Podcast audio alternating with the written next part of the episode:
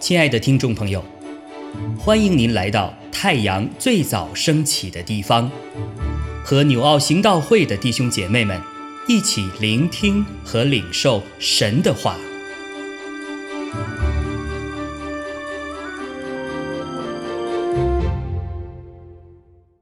约珥书三章十四到二十一节，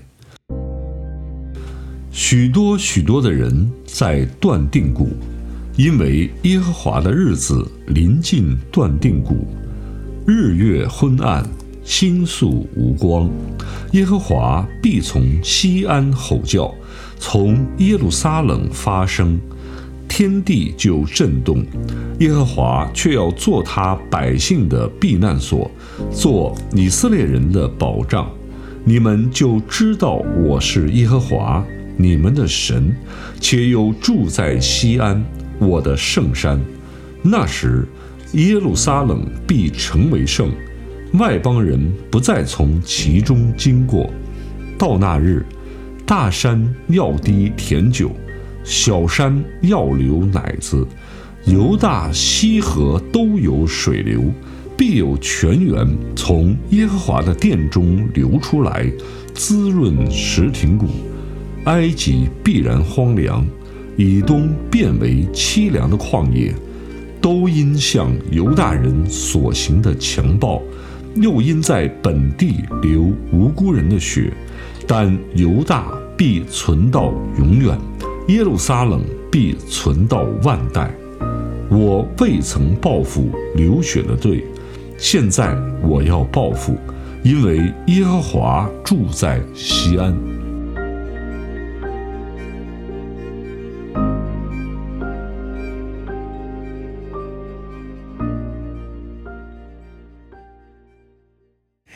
弟兄姐妹平安。今天的 Q T 经文在约珥书三章十四节的二十一节。今天这段经文告诉我们一个非常清楚的一个信息：审判者也是拯救者，审判者也是拯救者，或者叫做救赎主。这里头一个非常清楚的，当。地上人恶贯满盈的时候，神的审判就会临到。当当神审判的时候，在十六节说：“耶和华必从向吼叫，从耶路撒冷发声，天地就震动。耶和华却要做他百姓的避难所，做以色列人的保障。其实做他百姓的这个避难所，也是他的拯救者，又是他的救赎主。哈，这非常重要。那讲到。”所以这个信息很清楚，但讲到末世大审判的时候，其实耶稣在马太福音的二十四章讲的非常的具体，哈，讲的非常的具体。我读一段给大家听，从。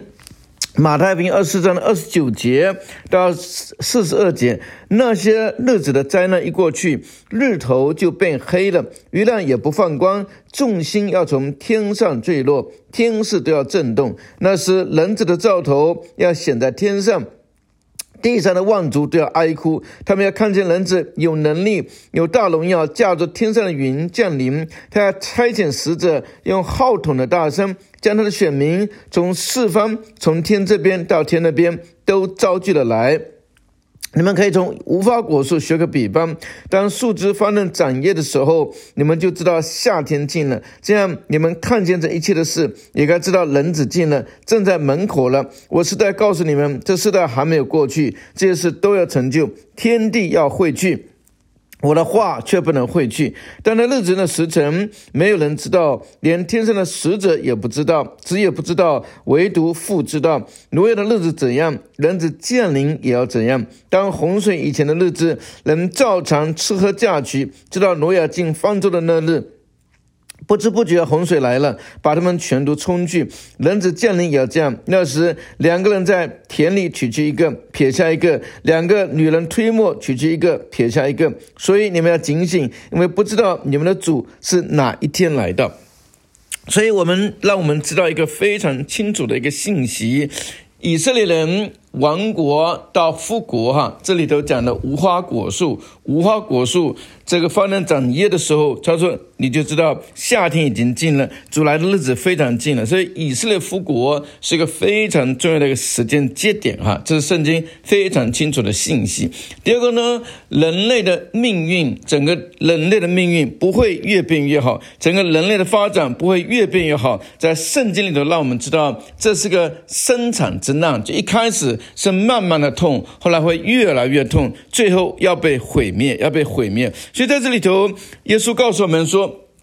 当人子来的时候，他的现象跟在历史里头发生的，跟挪亚方舟那个时候是差不多的。那个这个是我们一定要警醒。圣经里头说，那个时候挪亚方舟的时候，神是洪水审判全球，因为当时地上满了强暴。今天的地上也是满了强暴，而且今天。